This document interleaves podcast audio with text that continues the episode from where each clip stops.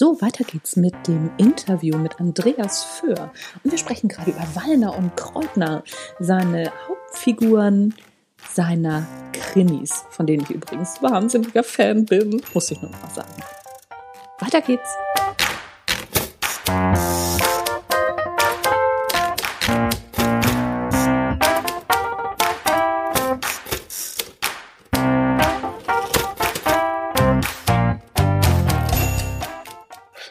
Schwächen sind natürlich das, was Figuren ausmachen. Wie gesagt, man darf es nicht übertreiben. Eine Figur, die nur Schwächen hat, ist dann irgendwo, die kommt einem, einem dann irgendwann nicht mehr glaubwürdig vor. Mhm.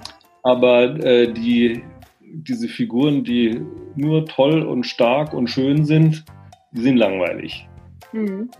Also vielleicht in bestimmten Liebesromanen äh, kommen die ja durchaus dann vor, aber ja, aber nicht, eher nicht in Bestsellern. Naja, doch in manchen. Aber also, ja, okay.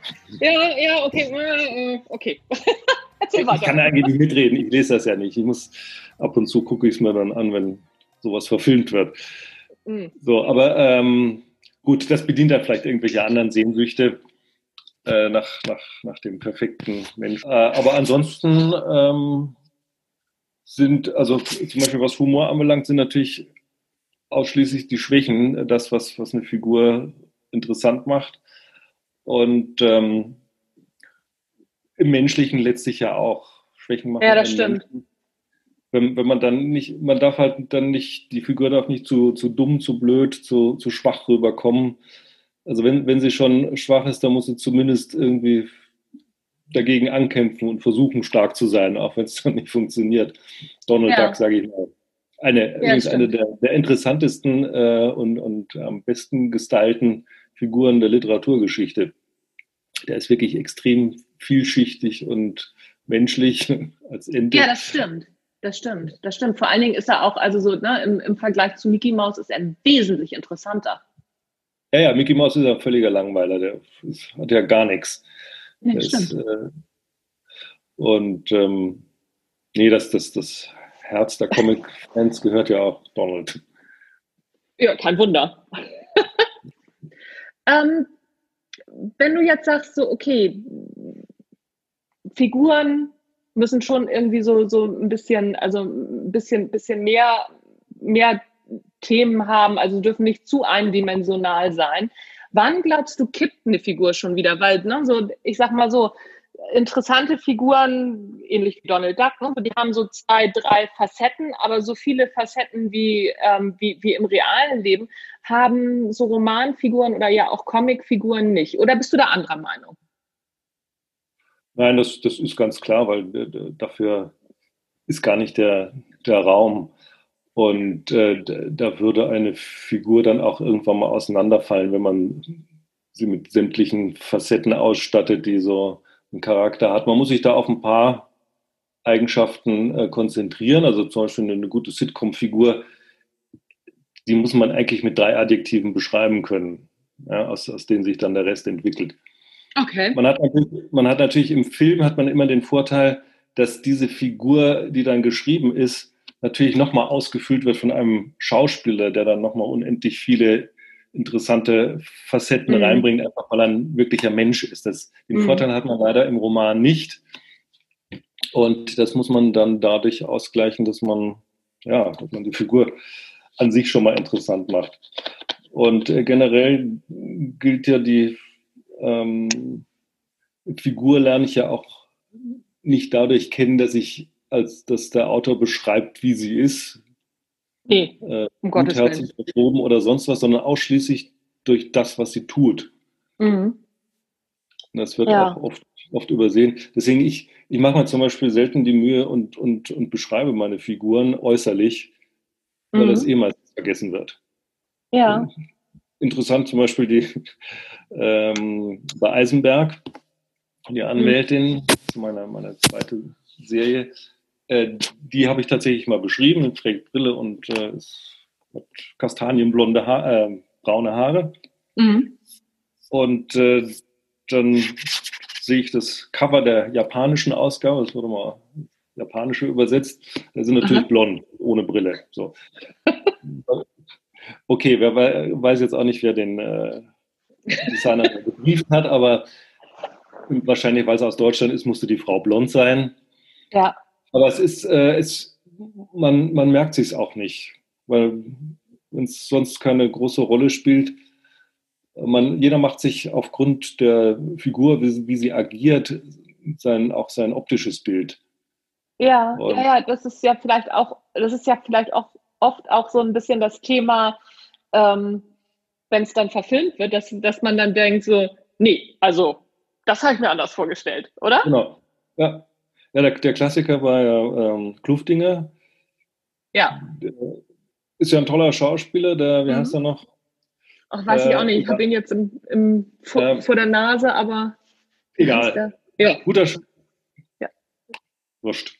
Äh, mhm. Ein toller Schauspieler, kann sogar allgäuerisch, weil er kommt aus der Gegend. Ich, ich fand den wirklich gut, aber offenbar hat das die Vorstellung der meisten Kluftinger Fans überhaupt nicht getroffen.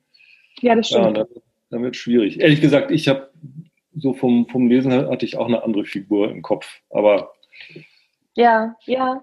Aber das ist, also ich sag mal, das ist aber ja auch der Charme am Buch, ne? So dass du, wenn du als Autor oder Autorin, wenn du gut bist, dass du den Menschen Raum gibst, ähm, die Figuren auch ein Stück weit selber zu erschaffen für sich, ne? Ja, also gerade was, was das Optische anbelangt oder natürlich auch, wie man es liest, man interpretiert ja da etwas rein. Das, das geht beim, ja. beim Bild nicht. Wenn, wenn das verfilmt ist, dann mhm. sind die halt so, wie es der Schauspieler darstellt. Und ich merke das manchmal, wenn Leute dann zu mir kommen nach einer Lesung und dann sagen, äh, ja, das, äh, ich hatte das irgendwie ganz anders gelesen. Ja, gut, ich mhm. habe dann lese dann gerne natürlich auch mal so Dialektstellen mit Kreutner. Mhm. Und äh, die sind dann vielleicht etwas mehr Dialekt, als es jetzt im Buch geschrieben ist. Aber die, die Leute haben dann halt eine, eine Interpretation dazu und dann ähm, diese vielleicht selber beim Lesen gar nicht so hatten. Ja, ja, ja, ja, das stimmt, das stimmt.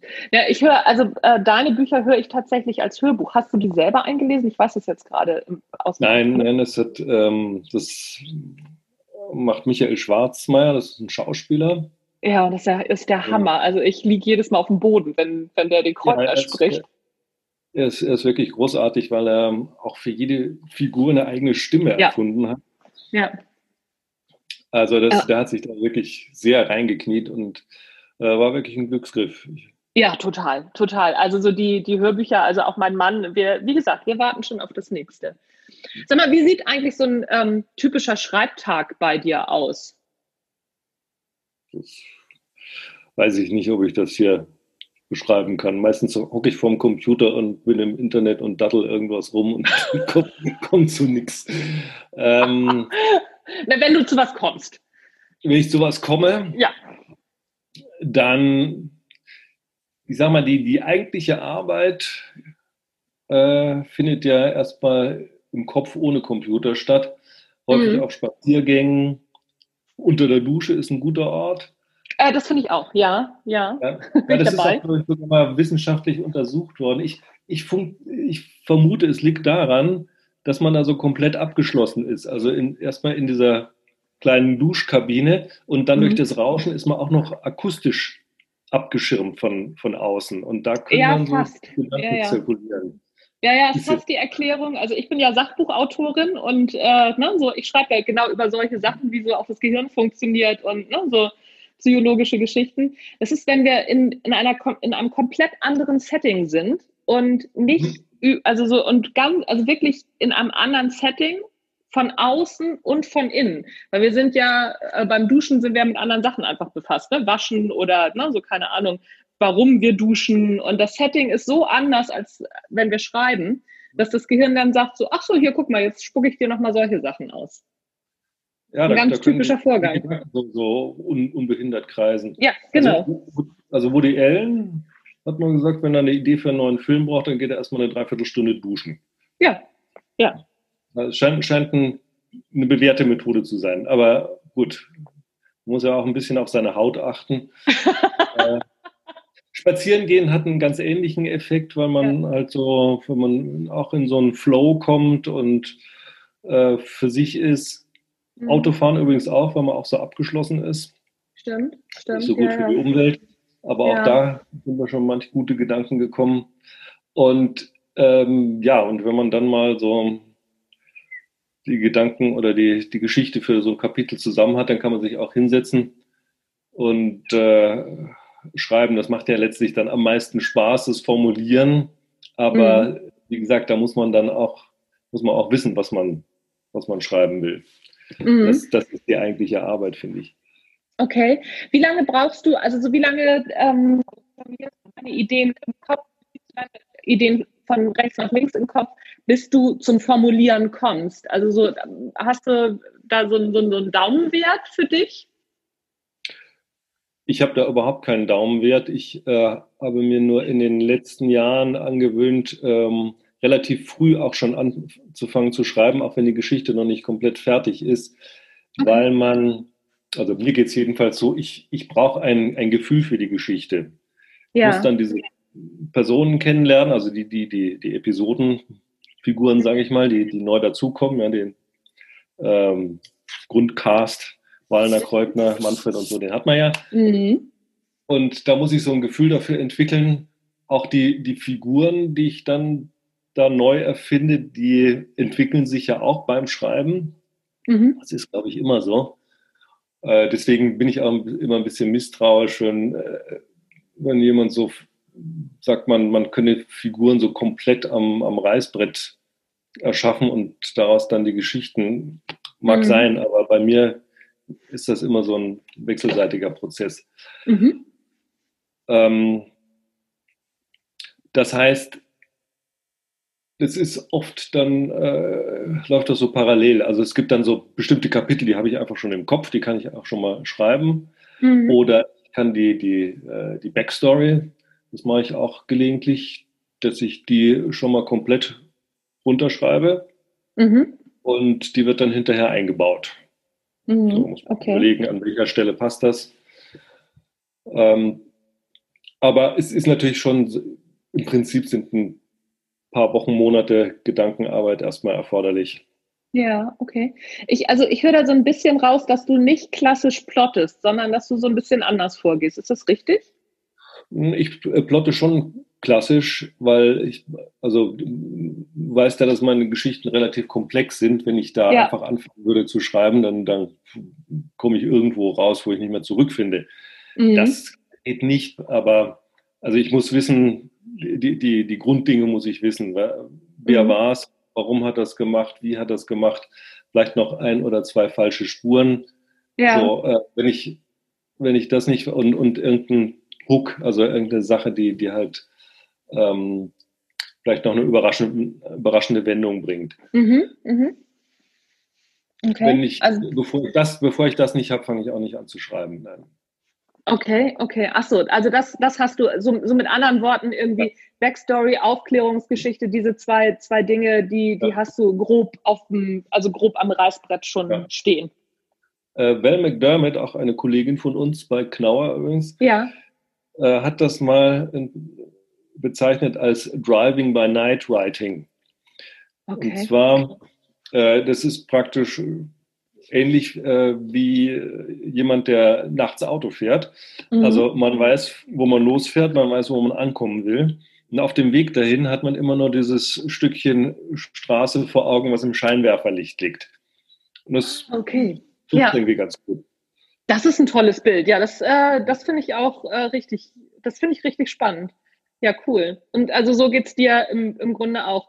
Dieses Driving by Night, also ich fasse da nochmal nach. Das heißt, du hast, ähm, hast du deinen, deinen Grundplot hast du stehen und ähm, dann schiebst du so, ein- so ein paar Gedanken für dich erstmal im Kopf hin und her und dann fängst du an, Schritt für Schritt zu schreiben und dann auch wieder Gedanken hin und her zu schieben. Geht das, oder ist das Ja, zwischendurch mache ich, mir dann, zwischendurch mache ich mir dann auch wieder so Abläufe, so kleine Treatments, die mich dann vielleicht tatsächlich über die nächsten Kapitel bringen. Ja. Mhm. Das, Mhm. äh, ich hatte beim, beim ersten Roman, da hatte ich natürlich auch deutlich mehr Zeit, äh, hatte ich tatsächlich ein richtiges Treatment gemacht. Also sprich, ein Treatment ist ein, ein praktisch ein, im Drehbuchbereich ein, wie ein Drehbuch. Das heißt, die einzelnen Szenen sind schon Mhm. ausgeschrieben, aber nur Prosa sozusagen kurz beschrieben, ja. was passiert in der Szene. Keine Dialoge ja. und so. Ja, okay. und, ähnlich äh, habe ich das dann eben auch gemacht. Habe dann aber festgestellt, dass ich im Laufe des Schreibens dann, dann doch äh, ziemlich davon abgewichen bin, mhm. weil sich dann einfach andere Mö Möglichkeiten ergeben haben. Mhm. Das, das passiert gerade auch beim Krimischreiben, weil man kann jetzt nicht alles bis in die letzte Einzelheit, äh, gerade sowas, was so Beweise und Indizien und sowas anbelangt. Man weiß ja oft dann äh, nicht, was dann noch für Möglichkeiten drinstecken. Das fällt dann beim Schreiben ein, ach, das könnte man dann ja so machen und so und dann schon ändert sich wieder einiges. Ja, ja, okay, verstehe. Ja. Wobei ich habe gehört, ähm, so ich verstehe dich gerade nicht. Verstehst, hörst du mich jetzt? Ja, es war gelegentlich so abgehackt. Ah, okay, das, äh, das kann an meinen Kopfhörern dann liegen. Ähm, ich habe gehört, dass, äh, oder habe das irgendwo gelesen, weiß ich gar nicht genau, dass Joe Nesbitt, der soll das ganz, ähm, also ganz akribisch machen, dass er wirklich die Szenen erstmal so grob beschreibt und dass er dann jede einzelne Szene anfängt auszuarbeiten. Also dass, dass er sich da, also dass, dass er wirklich so ein ähm, vom, vom Plot zum Exposé und dann immer genauer wird, dass das so seine, seine Art und Weise ist. Es scheint doch ziemlich unterschiedlich zu sein, oder? Ja, natürlich. Da, da hat jeder seine völlig an, eigene Art zu schreiben. Ich, mhm. Das kann ich mir schon vorstellen, dass es Leute gibt, die, die da wirklich sehr detailversessen sind und äh, so arbeiten. Ähm, das weiß ich bei anderen Autoren, äh, weiß nicht, wer, wer das jetzt war, irgendein so englischer Bestseller-Autor, der, der, der, fängt um neun an und hört um, glaube ich, 15 Uhr auf. Dann trinkt er ein Gläschen Champagner und bis dahin weiß er, hat sechs Seiten geschrieben und am Ende, äh, und am Ende dieser sechs Seiten passiert irgendwas, was die Geschichte wieder dreht. So. Mhm. Mhm. Ähm, Witzig. Das andere machen wochenlang gar nichts, setzen sich dann hin und schreiben Nächte durch. Das ist ist Mentalitätsfrage. Aber äh, ja. interessanterweise, ich glaube nicht, dass man an irgendeinem Buch äh, sagen kann, der Autor schreibt so oder so, vom Ergebnis her. Also, dass, mhm. dass, man, äh, dass, dass man das Buch nimmt und sagt, da könnte man jetzt äh, die Herangehensweise des Autors rauslesen. Oder glaubst ja. du das? Nee, nicht wirklich. Ich habe aber tatsächlich gerade, ich weiß gar nicht von wem, ein Interview gelesen, und äh, da hat die Interviewerin behauptet, sie könnte das. Und wo ich dachte, so ein Quatsch. Also es war genau, ähm, in dem Moment habe ich sofort gedacht, nee, das kann ich mir nicht vorstellen. Und sie lag aber richtig bei dem Tipp mit der Autorin, die sie interviewt hat. Das fand ich, äh, das fand ich schon wieder ganz, äh, ganz interessant. Also bei einigen Sachen kann ich mir auch, ähm, weil sie schon auch wieder gearbeitet wird. Also dass das zum Beispiel jetzt ähm, bei Autoren, die wirklich sich hinsetzen und, und einfach mal losschreiben, sehen die Geschichten natürlich schon etwas anders aus. Mm, mm. Ja, also so Stephen King soll ja angeben oder sagt ja auch von sich, dass er nicht plottet, ne? dass er wirklich ähm, so ein, zwei Grundideen hat und dann äh, die mhm. Figuren in die Grundidee schickt. Das ist ja so, so seine Vorgehensweise. Und das glaube ich ihm auch, weil seine Geschichten ja schon auch teilweise ganz ungewöhnlich sind ne? und auch ungewöhnliche Drehungen haben. Ja, das stimmt. Die sind wahrscheinlich eben auch so konzipiert, dass man, äh, dass, dass, sie, dass sie sozusagen von vorne aufgezäumt sind. Das heißt, ich nehme, äh, ich sage mal, die Verurteilten, ja. Kommt mhm. jemand, wird unschuldig verurteilt, kommt ins Gefängnis und erlebt dann so Dinge, die, da muss ich nicht, äh, beim, beim Mord ist es, ist es ja was anderes. Da habe ich eine Leiche und so und dann da sind schon Dinge vorher passiert. Ja. Das heißt, ich ja. zäume den, das Pferd eigentlich von hinten auf. Und das ist immer schwierig. Da muss mhm. ich viel mehr mir überlegen, als wenn ich äh, einfach am Anfang anfange. Ja, ja, ja, ja, genau. Ist genau. Von der Konstruktion her leichter. Wobei er dann auch immer wieder interessante Wendungen hat, wo man sagt, okay, das ist aber eigentlich auch ganz gut angelegt. Also er, er ja. korrigiert das dann hinterher durchaus. Ja, ja, ja, also ich bin auch nur, also ich bin auf der einen Seite bin ich sehr, sehr fasziniert von dem, was er schreibt. Also so manche Geschichten finde ich großartig und manche dann denke ich, ah nee, komm, also das ist, äh, das, da habe ich dann keine Lust zu. Das ist, aber es ist ganz interessant. Also so und er macht das ja auch wahnsinnig gut. Also so, er beschreibt seine, seine ähm, Charaktere sehr gut und äh, hat ja auch einen sehr guten Schreibstil. Das kann man ja nicht anders sagen. Ja, also, es, ich finde, er ist äh, einer der genialsten Autoren in dem Bereich. Ich habe mich immer gefragt, warum mir eigentlich The Green Mile so gut gefällt. Ja. Ähm, weil da kommen zwei Dinge vor, die, die ich eigentlich nicht mag in mhm. Filmen und auch in Büchern. Das, das eine ist, es, äh, es ist eine, eigentlich eine Schwarz-Weiß-Dramaturgie. Die Guten sind immer gut und die Bösen sind immer böse. Mhm. So, da, da, ist keiner, der irgendwie mal so die Seiten wechselt oder eine andere Facette zeigt. Und dann, okay, so übernatürliche Dinge sind auch nicht meins. Bis mir dann gekommen ist, wo eigentlich der Trick liegt, warum ich das trotzdem faszinierend finde. Es stimmt zwar, dass die Guten immer gut und die Bösen immer böse sind, aber die Guten, das sind das die Wärter. ist ja. Wachpersonal in einem Todestrakt. Ja, ja. Das, ja, ja. Das, das ist für sich schon so ein, so ein Bruch, ja. so ein gewaltiger Bruch. Und das, das sind eigentlich die Netten. Also bis auf diesen einen Typen da. Ja, ja, genau. Und, ähm, und äh, auch dieses, dieses Übernatürliche, das fand ich eben auch so dann letztlich faszinierend. Ich, wenn ich so drüber nachgedacht habe, dass man ein, äh, in, in diesem Todestrakt ein Märchen spielen lässt. Ja. Das ist ja eigentlich ein Märchen. Ja, ja, ja. Und äh, das, das war ja schon das ist große Literatur, finde ich. Ja, ja, also das finde ich auch. Also ich habe äh, jetzt gerade ähm, nochmal, lese ich nochmal Misery, also sie. Ne? Mhm. Und ähm, das ist ja auch genau das Gegenteil von dem, was wir immer kennen. Das sagtest du ja auch. Ne? So, also bei, bei Psychothriller wird immer eine Frau irgendwie gejagt und ne, so zum Schluss passiert irgendwie was Schlimmes. Ja. Und da ist es genau umgekehrt. Ne? Da ist die Frau der Jäger. Genau. Also ist aber übrigens vom Konzept her auch, auch so, eine, so eine Geschichte, die man einfach von, von vorne aufgezäumt hat. Ja. ja. Macht er sein Buch fertig und dann gerät er, äh, da wird er noch nicht ja. in die Fänge, aber in die Obhut dieser Frau, die sich dann als Fan von ihm rausstellt und dann nimmt die Entwicklung ihren Lauf und die, die kann man eben dann, es wird eben von, am, von Anfang bis Ende erzählt und wirklich ja. irgendwo mit einem Mord an, ja, ja, wo so viel passiert stimmt. ist. Das stimmt, so, stimmt, stimmt. Das ist, das ist der, der große Unterschied. Und so laufen die, die Romane oder so, so laufen seine Geschichten alle. Ne? Also so hat irgendwo so ein, so ein Bruch drin, eben wie bei Green Mile, die Guten sind die Wärter, wo man denkt, Hä, das kann irgendwie nicht sein.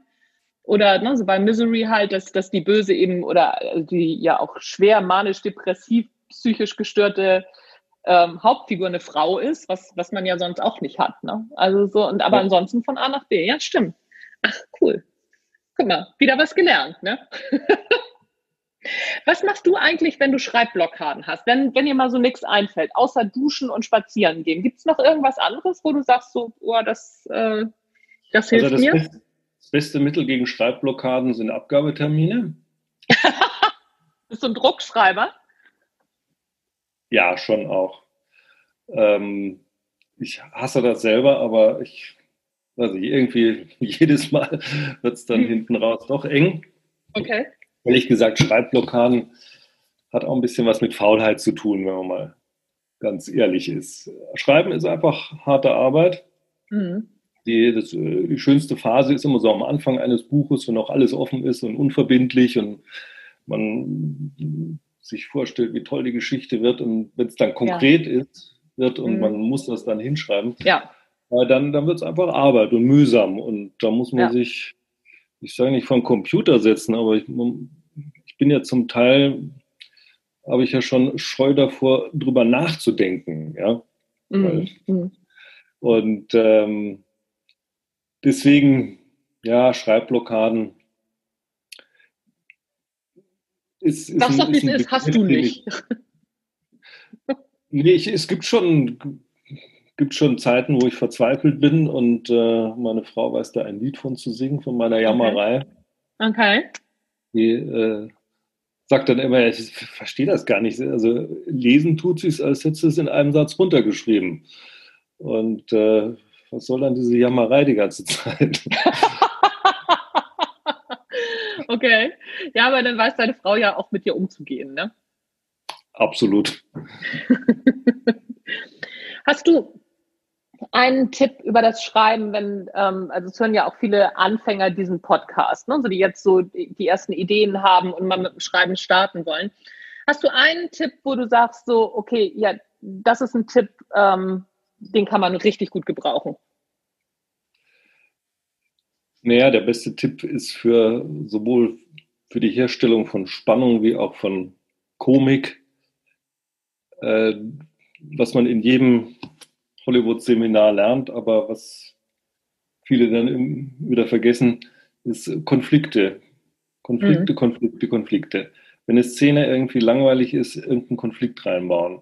Man braucht natürlich die, die, die Spannung von, von, vom Anfang bis Ende, aber zwischendurch ähm, deswegen ist zum Beispiel die von, von diese Tarantino-Filme sind ja nicht spannend wegen dieser Gewaltszenen, sondern da wird ja zwischendrin unglaublich viel geredet. Ja. Aber das sind, das sind alles unglaublich konfliktbeladene Szenen, in denen geredet wird. Und das, das, macht, das macht die Sache so spannend. Die haben ja oft keinen großen Spannungsbogen. Ja, Pulp Fiction hat eigentlich gar keinen Spannungsbogen. Ja. Ist trotzdem ein sehr spannender Film weil, ja. weil in diesen Szenen eben diese Mikrospannung funktioniert. Ah, okay. Und äh, Komik basiert im Grunde genommen auf, auf dem gleichen, du brauchst einfach eine, eine, eine Konfliktsituation zwischen zwei Figuren und äh, dann kommt auch die Komik. Ja, ja, ja. Ach, guck mal, das ist, das ist ein guter Tipp. Den habe ich so bis jetzt noch nicht gehört, den nehme ich auch mal mit. Ähm, welche drei Bücher haben dich am meisten beeindruckt und warum? Oh, das wird jetzt. Ja, sich auf drei zu be beschränken ist schwer, ich weiß, aber ja, versuch's mal. Äh, na, was, was mich sehr beeindruckt hat, war damals so der, der erste Grisham, den ich gelesen habe, die Jury. Mhm. Äh, dann der Zauberberg, den habe ich äh, so in jungen Jahren schon gelesen, so mit 18. Ach was, echt? Also ich bin und, ja ein Buddenbrooks-Fan und der Zauberberg, der, der hat mich nie gekriegt. Ja, bei mir ist genau der dich gekriegt? Ich habe hab den Buddenbrock auf, auf, der Toilette liegen, das ist mir zu, nee, zu abgefahren. Ja, es ist, äh, ich, ich habe dann die Verfilmung gesehen, die fand ich sehr schön. Mhm. Ähm, nee, der Zauberberg, der, ich fand es so faszinierend und das, das ist auch wirklich einmalig in der Literatur, glaube ich, dass es jemand schafft, diesen Zeitablauf so darzustellen. Das ist ja das erste Drittel, sind ja die ersten, glaube ich, sieben Tage, dann mhm. die ersten sieben Monate und das dritte Drittel die sieben Jahre, mhm. die er da auf diesem Zauberwerk verbringt. Und dieses immer schnellere Vergehen der Zeit vermittelt sich so beim, beim Lesen. Das, das fand mhm. ich so faszinierend, wie jemand äh, sowas umsetzen kann. Abgesehen mhm. davon ist er natürlich vom, ich finde, klar, der Stil ist schon toll. Mhm. Ähm, ich kann, kann verstehen, wenn jemand sagt, dass, äh, da sind mir zu viel redundante, langweilige Szenen drin, die ja, also so, über, über Sachen reden, die, die, die, mich eigentlich nicht interessieren. Ja, der Zauberberg steht hier noch. Also so, ich habe ihn noch nicht komplett abgetan, aber ähm, Gib ihm also noch so, mal eine Chance. Ja, ich gebe ihm noch mal eine Chance. Ich glaube, das muss ich wohl mal machen. Was ist das dritte Buch? Schiffbruch mit Tiger fand ich eine sehr sehr interessantes Buch. Ich habe jetzt wahrscheinlich fünf Bücher einfach nicht parat, die, die da auch noch reingehören. Mhm. Ja, das macht ja nichts. Aber ne, so das, das sind ja schon mal drei, die. Äh, also, ich meine, stilistisch, ähm, stilistisch interessant, am interessantesten fand ich eigentlich äh, Wolfgang Hildesheimer. Mhm. Lieblose Legenden. Ein das ganz großer, Kennst du, kennst du nicht? Nee. Das ist, äh, ist auch schon relativ alt. Das sind so Kurzgeschichten, die hat er in den 50er, 60er Jahren geschrieben. Okay. Großartig. Also vom, mit stilistisch mit das, das Beste und Witzigste, was ich, was ich je gelesen habe. Okay, guck mal, habe ich äh, auf jeden Fall auch schon mal wieder was für meine Liste. Was liest du denn? Auch, ja? Hm? Ich wollte nur sagen, es ähm, liest sich auch schnell durch, sind nur so so, so ein dünnes Surkamp-Taschenbuch, so 150 Seiten oder was. Ähm, aber das, das, ist so, das ist so Genusslesen. Da, da lese ich immer nur eine Geschichte auf einmal. Das klingt gut. Ja, das klingt gut. Kurzgeschichten, das, das klingt auf jeden Fall gut. Habe ich auch ewig nicht gelesen. Also ich glaube, das letzte, letzte Kurzgeschichtenbuch, was ich gelesen habe, war, glaube ich, Regenschirm für einen Tag. Weiß ich aber auch nicht mehr genau. Welches Buch liest du denn gerade? Äh, ich lese wahnsinnig viele Bücher gleichzeitig. Ja. Äh, Im Augenblick lese ich, lese ich die, äh, Der Gesang der Flusskrebse. Ah, okay. Den lese ich aber auch schon seit zwei Monaten. Ich mhm. komme immer so stückchenweise voran. Was liest du sonst noch gerade? Sonst, äh, sonst lese ich ein, habe ich irgendwo in einem Antiquariat gefunden von, was kann ich, wie der Autor richtig heißt, Higgins, Jack Higgins. Mhm. Äh, ein Bestseller-Autor, ja, ja. der, der so Krimis äh, schreibt. Ähm, und ich weiß nicht immer, wie das Buch heißt. Ja, aber von so. Jack Higgins gibt es ja sehr viel. Gibt es ja sehr viel. Das, das, hat irgendwie so noch Bezüge zu den letzten Tagen da, äh, des Dritten Reichs. Mhm. Und äh, ich, ich habe da einfach mal so kurz reingelesen und dann fand ich es einfach spannend und mal mitgenommen. Ja, ja nicht schlecht. Das war es auch schon. Wir sind schon am Ende. Also so jetzt ist die Stunde tatsächlich schon rum und ich habe dir jetzt meine letzten drei Fragen auch einfach so untergejubelt. Die stelle ich nämlich allen, ähm, allen meinen Gästen gleich und äh, ja, sind auf jeden Fall schon wieder ganz viele neue Sachen mit dabei. Das finde ich auch immer so interessant, ne? wenn, wenn man Leute fragt, was sie, was sie lesen oder welche Bücher ähm, sie so beeindruckt haben. Ich habe, glaube ich, noch nicht einmal ein Buch gleich gehört. Das finde ich ganz, äh, ganz cool. Übrigens, äh, ich war natürlich jetzt sehr auf Romane fixiert. Es gibt tatsächlich äh, drei Bücher, die mich unglaublich äh, beeindruckt haben. Die, ja, dann mal los. Und ähm, es ist so mehr deine Richtung. Das Na. erste ist äh, Right on Top, schnelles Denken, langsames Denken. Ja, ja, das ist Klassiker. Hat, hat mir vollkommen neue Einsichten über, darüber vermittelt, wie wir eigentlich funktionieren. Mhm. Das ist wirklich toll. Dann äh, eine kurze Geschichte der Menschheit heißt es, glaube ich, von ha ja, Harari. Ja. Auch großartig, auch einer der wenigen, die, wenigen Bücher, die, die wirklich was Neues gebracht haben an Erkenntnis. Stimmt. Ja. Und das dritte war, ähm, da weiß ich jetzt nicht mehr, wie der, wie der Titel heißt, die, das, das Zeitalter der, äh, weiß es nicht mehr. Es geht, geht jedenfalls darum, um, um eine Erklärung dieser ganzen Konflikte, die wir im Augenblick haben. Und das ist so hergeleitet worden aus, äh, dem, äh, aus dem Beginn der Aufklärung und diesem ständigen Konflikt zwischen Aufklärung, Romantik. Und ähm, das hat auch mein Weltbild völlig auf den Kopf gestellt. Jetzt, äh, ich Kannst du ja gerne mal irgendwie noch schriftlich nachliefern. Ja, bitte, weil ich überlege gerade, welches Buch das sein könnte. Enlightenment ist es auf jeden Fall nicht. Ähm, deswegen schick ja, mir auf jeden also, Fall den Titel. Ich glaube, ich glaube, das Zeitalter des Zorns oder so ähnlich. Ist ein äh, Autor mit arabischem Namen, der dann eben auch sehr gut diese Bezüge da herstellt zu dem. Oh, ich glaube, ich weiß, welches das ist. Ich habe es aber auch noch nicht gelesen. Also, ja. Dass es in unserem Verlag ist. Also ja, Jetzt, ich glaube auch. Soll ich mal, soll ich mal rasch gucken? Ja. Dann Zeit. Guck mal eben. Also das Zeitalter des Zorns. Von äh, Pankaj Mishra. Ja, genau. Das, Zeit, ja. das hatte ich auch noch auf meiner Liste, dann werde ich das jetzt auf jeden Fall mal vorziehen. Hm. Wenn ich meine vier Bücher gelesen habe, die hier liegen. Also ist für, für das Verständnis dessen, was hier im Augenblick passiert, finde ich sehr essentiell. Ja. Also ja, ist mir lange nicht mehr passiert, dass, dass jemand so mein, mein Weltbild auf den Kopf gestellt hat. Ach cool, das werde ich mir auf jeden Fall, äh, das äh, wird auf jeden Fall dann jetzt auch auf meiner Liste ganz nach oben rücken. Das ist, äh, das ist ja gut, dass ich das weiß.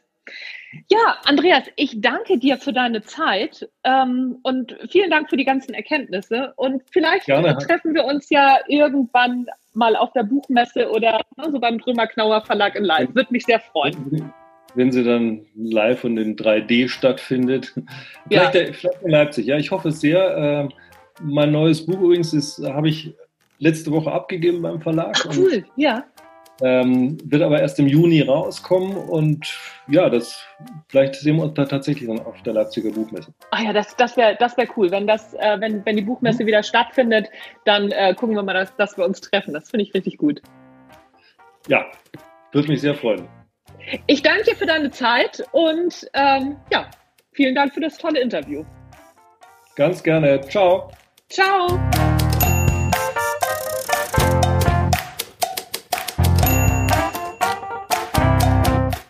Ja, das war's mit dem Interview mit Andreas Für. Und jetzt habe ich ein Date für die Leipziger Buchmesse. so Corona und wehe, die Leipziger Buchmesse ist nächstes Jahr nicht. Dann bin ich aber mega beleidigt, weil ich mache mir nämlich jetzt noch ein paar andere Dates mit anderen tollen Schriftstellerinnen und Schriftstellern. Und äh, ja, vielleicht kann ich dann ja einen Podcast von der Buchmesse ausmachen oder so. Ach, mal gucken, da sind noch so viele Ideen. Ihr Lieben, denkt dran, wir brauchen Rezensionen, damit das hier ganz furchtbar abgeht im Podcast. Und überhaupt, mein Name ist Anja Niekerken, du hast den Erfolgreich Schreiben Podcast gehört. Ich freue mich, wenn du auch das nächste Mal wieder dabei bist. Tschüss, bis dahin.